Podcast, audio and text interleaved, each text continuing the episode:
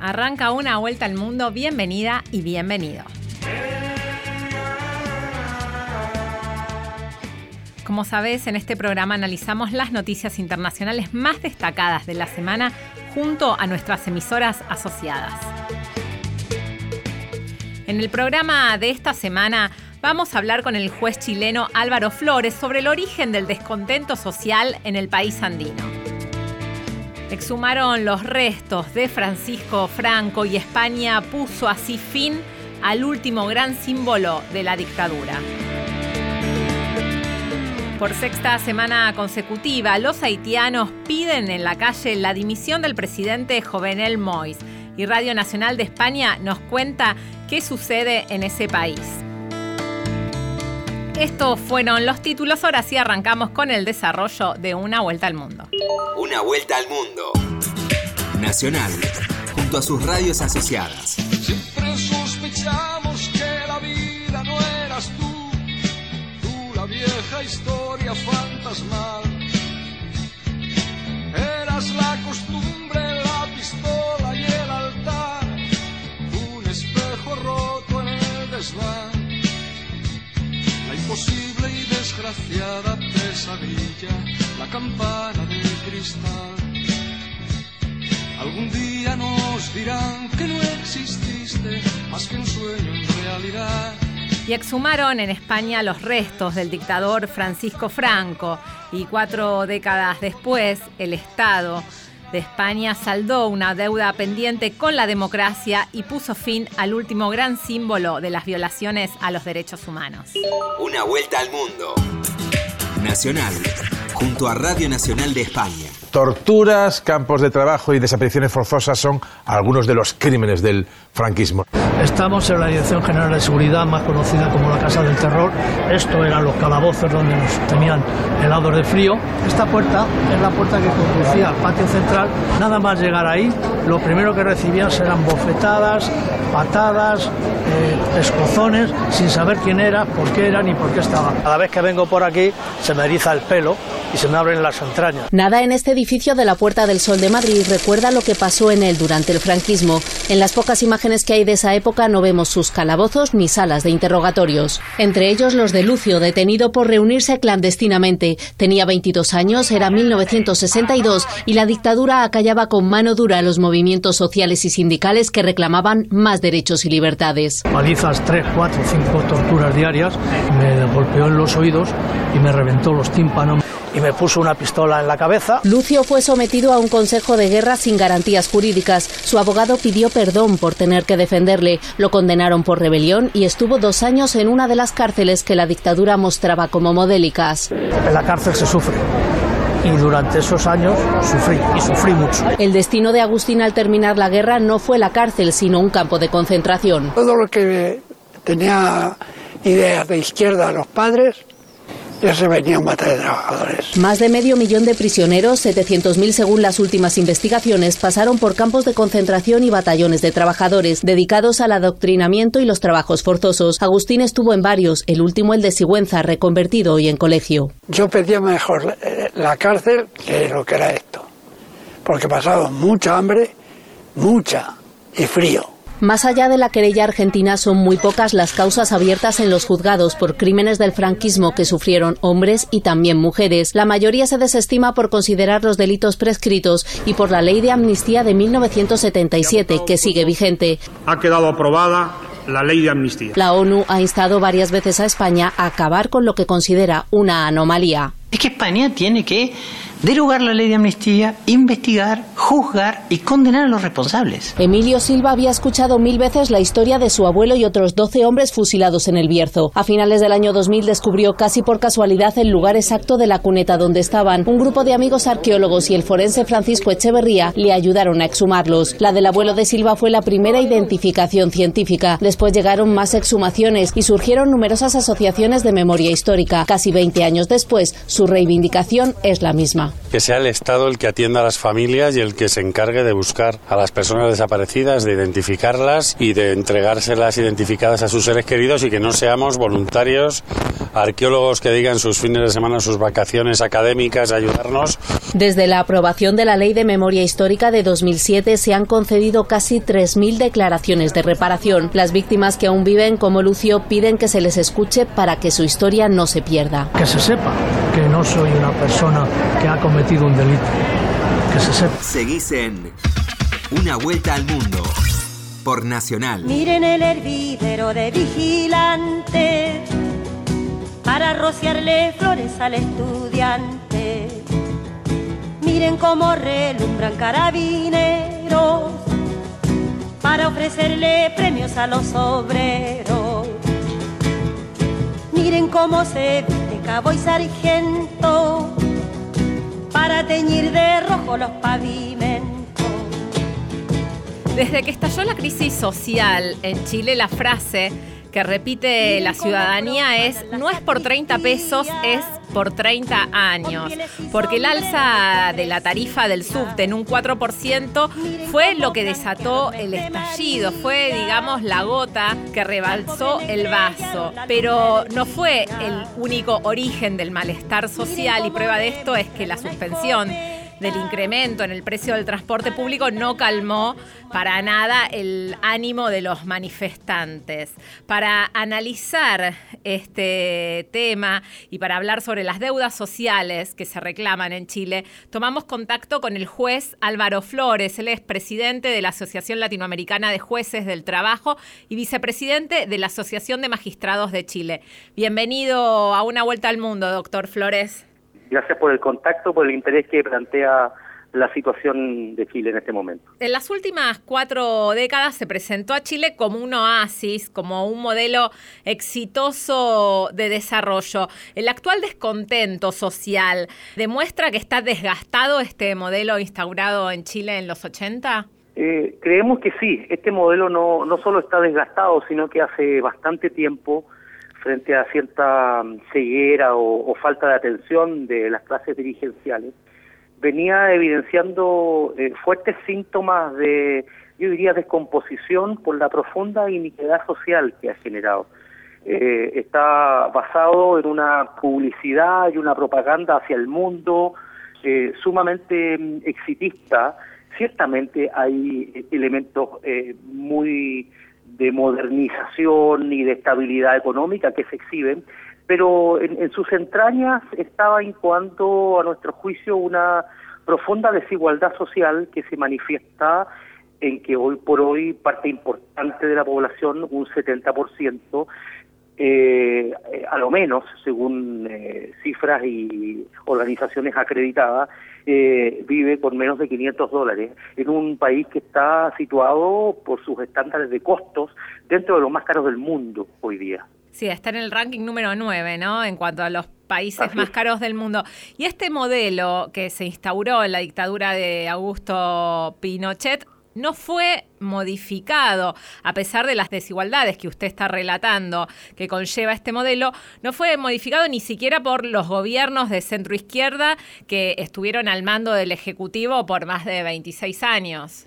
Así es. Así es, y esto tiene que ver con las características de la transición chilena. Lo que se ha podido observar y en lo que concuerdan muchos analistas es que básicamente uno de los elementos eh, intangibles de esa transición fue no alterar el modelo económico. No obstante, hubo un proceso de crecimiento muy fuerte en la primera década post-Pinochet.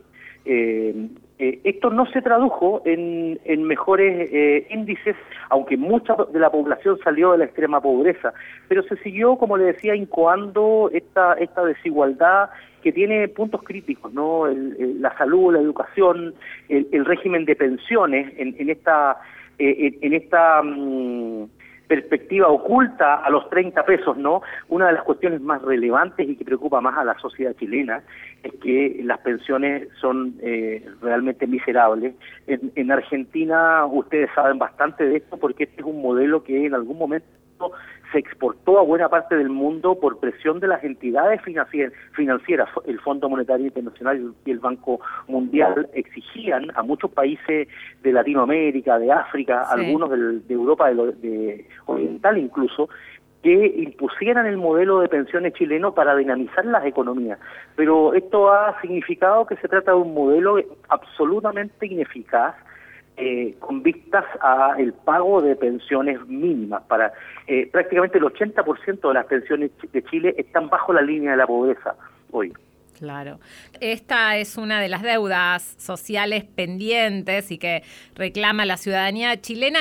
Y otras son la mercantilización de los servicios, por ejemplo, del agua, ¿no? Y de la salud, de servicios básicos. Absolutamente. Fíjese que, eh, esto hay que ir un poco hacia atrás, en el último año del gobierno de Pinochet, cuando Pinochet pierde el plebiscito y al año siguiente debe entregar el poder, en Chile se publicaron, mejor dicho, se dictaron leyes secretas que significaron eh, la entrega a, grupos privados que eran fundamentalmente eh, personas del entorno ideológico y de soporte civil del presidente del, dictador Pinochet. Eh, se entregaron todas las riquezas nacionales a estos grupos que finalmente las regenciaron o las vendieron a consorcios internacionales. Eh, eso significa que hoy día los chilenos eh, eh, tienen prácticamente todos los servicios que son bienes fundamentales que las sociedades más avanzadas ciertamente agencian y subordinan al bien común que, gestiona el Estado, todos esos servicios están entregados a intereses privados que además han sido muy ineficientes en, cautelar buenos suministros. Son caros eh, e ineficientes. Hemos tenido contingencias de eh, falta de suministro en ciudades enteras en materia de gas, de electricidad, y esto eh, son elementos que sucesivamente se van acumulando en este hastío que se ha expresado en las calles de Chile durante estos días. El tema del transporte público también es un problema sin resolver en Chile. No es casualidad que haya estallado por este aumento del pasaje del subte en un 4%, porque una familia de bajos recursos gasta casi un 30% de sus ingresos en transporte. Es decir, que, que también se entiende que haya estallado todo este descontento por este punto. Así es. Pero fíjese que el elemento, la justificación del alza, eh, explica mucho la racionalidad, la racionalidad económica eh, dogmática que existe en Chile, porque el transporte en Chile no está subordinado a un bien social. Al estar administrado, incluso la empresa de metro sigue siendo una empresa de transporte mm, eh, pública, está entregado esta racionalidad, porque se dice, mire, hay un panel de expertos que conforme a parámetros técnicos, de acuerdo a la ley, determina el alza. Y se reconduce esta alza a la guerra comercial, todos conocemos, pero no hay elementos morigeradores que signifiquen poner en el bienestar social y en la necesidad, por ejemplo, de congelar precios o asegurar precios razonables para segmentos más privados o de privados económicamente de la población, eh, asegurando eh, estos elementos de, de, bienestar público. Entonces se explica pura y lisa y llanamente desde la racionalidad económica de un panel de expertos. Y eso es lo que ha, de alguna manera, saturado a la población chilena que vive eh, de salario congelado, de rangos de ingresos como los que le señalé y un conjunto de otros elementos que sería muy lato explicar. ¿Cómo analiza usted la reacción del gobierno en esta semana? El presidente Sebastián Piñera pidió perdón a los chilenos y anunció una serie de medidas para intentar calmar a la ciudadanía. ¿Cómo analiza usted esta reacción de la clase política gobernante? Este movimiento ha sido eh, sorprendentemente muy espontáneo. Parece no tener una, una conducción a la que se le pueda atribuir eh, todavía eh, una un, dominio sobre los cursos causales que se están dando en todas las ciudades. Partió en Santiago, partió a partir desde una acción de estudiantes secundarios muy acotada, clásica de desobediencia civil, evasiones en el en el metro subterráneo de Santiago y se extendió a regiones.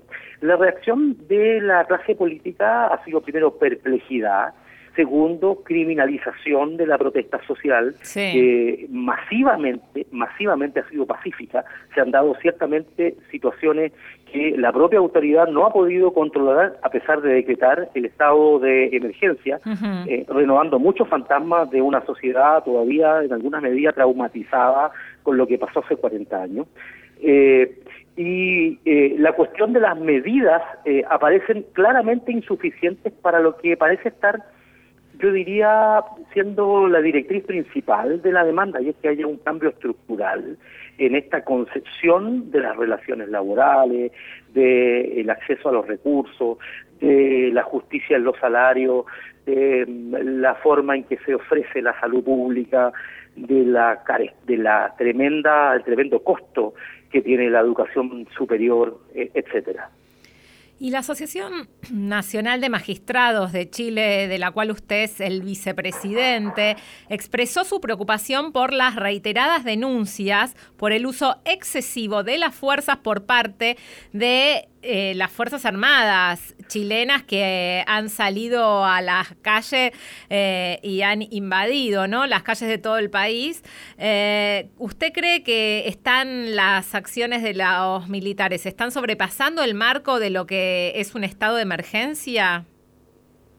El diagnóstico que tenemos y la información que hemos recibido desde entidades acreditadas en Chile, como el Instituto Nacional de Derechos Humanos y grupos de abogados que han conformado, ellos mismos lo han señalado así, piquetes jurídicos que se han constituido para constatar la condición de los eh, detenidos en comisarías y lugares de detención, es que hay un uso desmedido de la fuerza. La situación, en cualquier caso, de eh, eh, inseguridad pública todavía se mantiene y se ha pedido a los jueces eh, claramente ya ha habido jueces que se han constituido en lugares de detención que eh, estén muy alertas desde la asociación y desde esas entidades a eh, el rol activo que tienen en la cautela de los derechos individuales que están plenamente vigentes salvo algunas excepciones en este estado excepcional de emergencia. en eso usted recordará y el mundo sabe la deuda histórica absolutamente em, establecida como una mácula sobre el Poder Judicial de hace más de 40 años de lo que significaron las violaciones a los derechos humanos en ese periodo.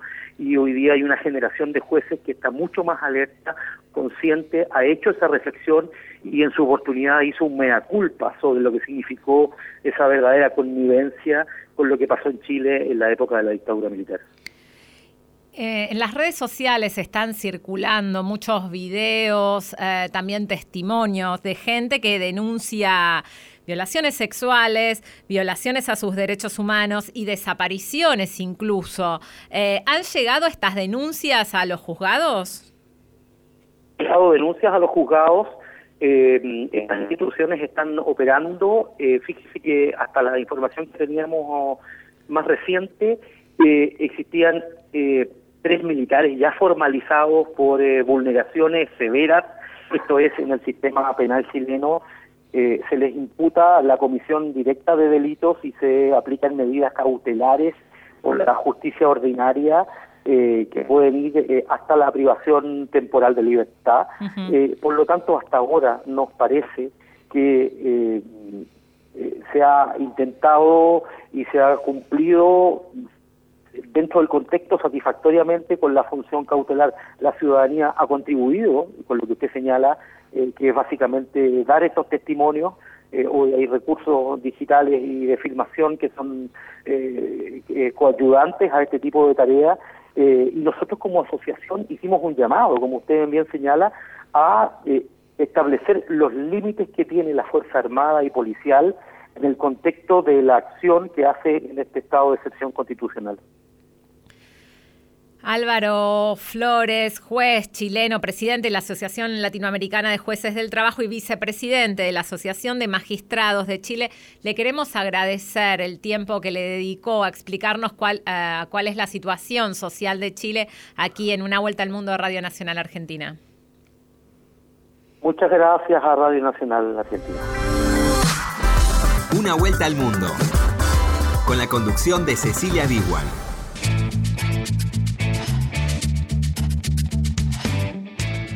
Seguimos en una vuelta al mundo junto a Diego Rosato en la operación técnica y a Cristian Brennan en la producción. Queremos agradecerte por escucharnos semana a semana a través de la web de Radio Nacional y por las 50 emisoras que tiene esta emisora en todo el país.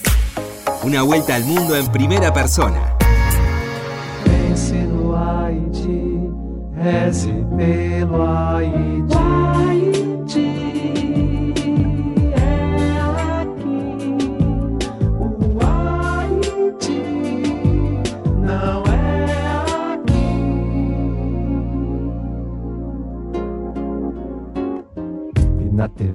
você vir um deputado em pânico, mal dissimulado, diante de qualquer, mas qualquer mesmo, qualquer, qualquer plano de educação que pareça fácil. Si bien las protestas en Haití comenzaron hace meses, entramos ya en la sexta semana de movilizaciones en la que los ciudadanos piden la dimisión del presidente Jovenel Moisés en la calle. Las protestas coinciden con el fin de la misión de las Naciones Unidas en el país después de 15 años. Radio Nacional de España. Haití es el país más pobre de América, el más desigual quizá. Es escenario de las protestas de la población desde hace más de un mes. Y esto es porque la gente vive en su mayoría en condiciones de extrema pobreza. Hay que tener en cuenta que el 64% de los ingresos de las riquezas del país están en manos de un 20% de la población. Es un lugar, un país donde se cumple la premisa clasista de los de arriba y los de abajo. En esas protestas la gente pide la dimisión del presidente Jovenel Moas, al que consideran corrupto e incapacitado para dirigir el país. Desde Puerto Príncipe nos atiende Mercedes López, coordinadora de la organización Alianza por la Solidaridad. Fíjate que yo recuerdo, Mercedes, que hace unos meses hablábamos contigo y había pillaje, había manifestaciones en, las calles. No sé si esta nueva oleada de protestas ¿Es una continuación, eh, tiene que ver con aquel descontento social o este movimiento es nuevo, responde a, a otras motivaciones? Las movilizaciones actuales eh, continúan una movilización que comenzó ya en el mes de, de febrero y bueno, que remonta al, al, año pasado, en julio, cuando ya hubo las primeras manifestaciones por la falta de combustible, de combustible y lo, sí. el problema de acceso al carburante. Desde ese momento ha habido manifestaciones intermitentes eh, para pedir la dimisión del presidente y por la falta de, de, carburante y por la situación de pobreza del país.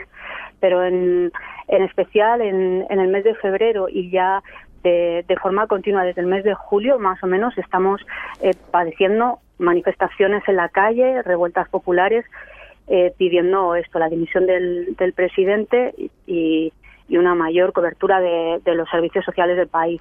Entramos en la sexta semana consecutiva de protestas. ¿Está paralizado el país? Nos contabas ahora fuera de micrófono que, que la situación es agobiante. La situación está, eh, eh, está muy mal porque el, el país, como señal, está, para, está paralizado.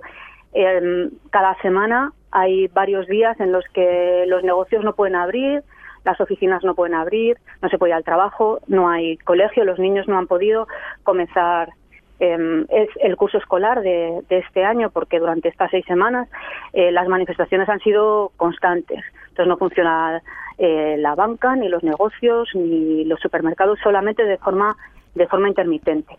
No sé si ha habido reacción del Gobierno al respecto. Eh, creo que Moas ha ofrecido diálogo, ha instado al pueblo a que se levante contra el sistema.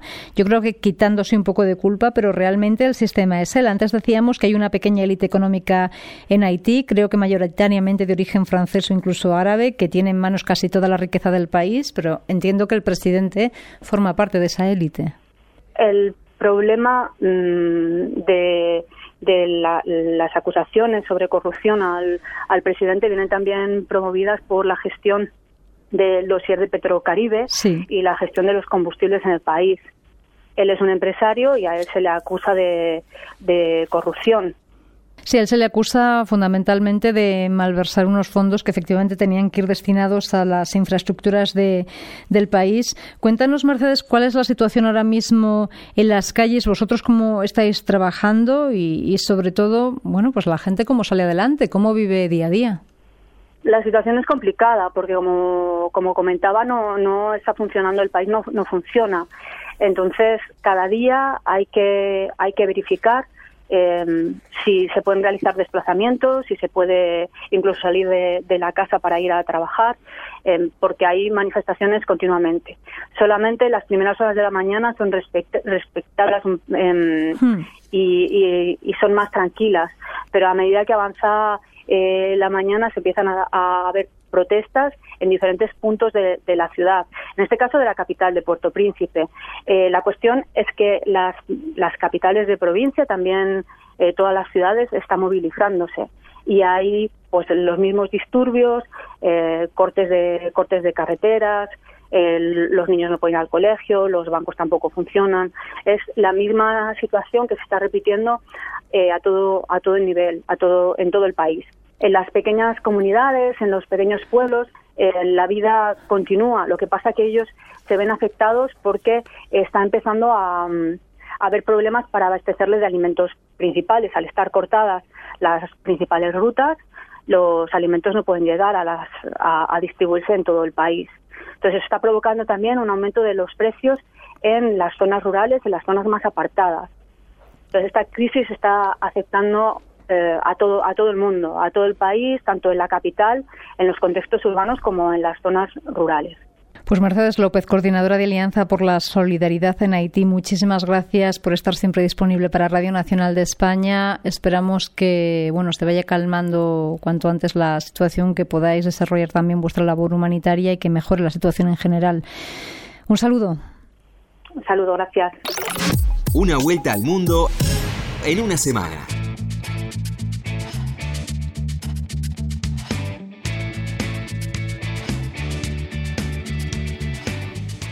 Finaliza una vuelta al mundo. Te esperamos la semana que viene.